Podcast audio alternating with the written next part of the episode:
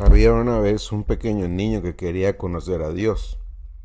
Él sabía que era un largo viaje llegar hasta donde Dios vivía, así que preparó su mochila con sándwich y botellas de leche chocolatada y comenzó su viaje. Cuando había andado tres calles se encontró con una viejecita. Ella estaba sentada en el parque observando a unas palomas.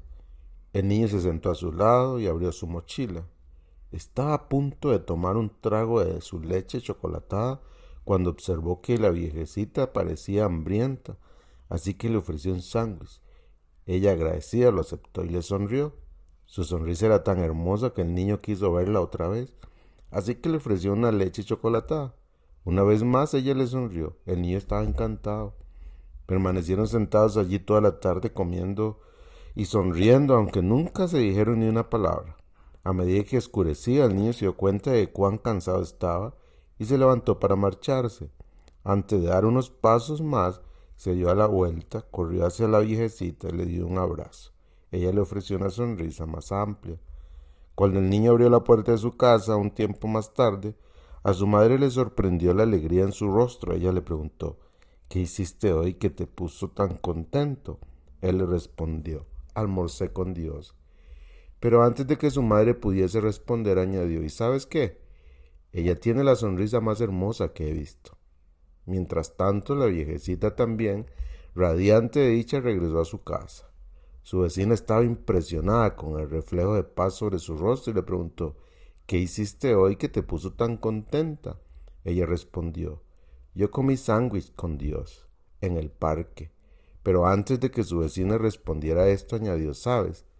Es mucho más joven de lo que yo pensaba. Y cuando leí este cuento, eh, recordé un texto en Mateo 25, 31 que dice, Cuando el Hijo del Hombre venga en su gloria, acompañado por todos los ángeles, entonces se sentará sobre su trono glorioso. Todas las naciones se reunirán en su presencia, y él separará a la gente como un pastor separa a las ovejas de las cabras. Pondrá las ovejas a su derecha, a las cabras a su izquierda.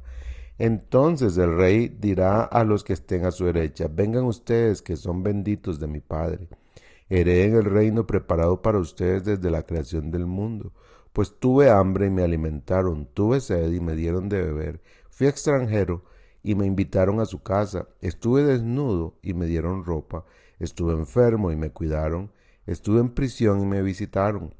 Entonces esas personas justas responderán, Señor, ¿En qué momento te vimos con hambre y te alimentamos, o con sed y te dimos algo de beber? ¿O te, dimos, vimos extranjero y te brindamos hospitalidad? ¿O te vimos desnudo y te dimos ropa? ¿O te vimos enfermo o en prisión y te visitamos? Y el rey dirá, les digo la verdad, cuando hicieron alguna de estas cosas al más insignificante de estos, mis hermanos me lo hicieron a mí.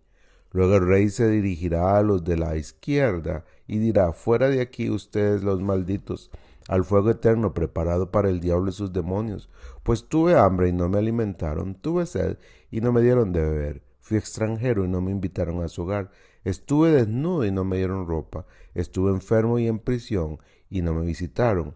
Entonces ellos responderán, Señor, ¿en qué momento te vimos con hambre o con sed, o como extranjero desnudo, o enfermo, o en prisión y no te ayudamos?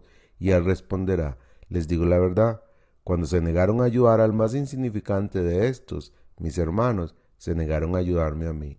Y ellos irán al castigo eterno, pero los justos entrarán en la vida eterna. ¿Sabe que Dios hace mucho que no está metido en un templo?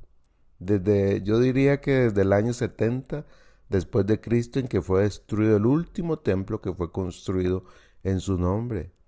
Desde ese año para acá Dios camina por las calles, se viste de mendigo, de presidiario, se viste de emprendedor, de compañero de trabajo, de vecino, de extranjero, de enfermo. Hoy ponga atención a ver si lo puede ver en su camino y tome tiempo para compartir con él. ¿Le parece? Un abrazo.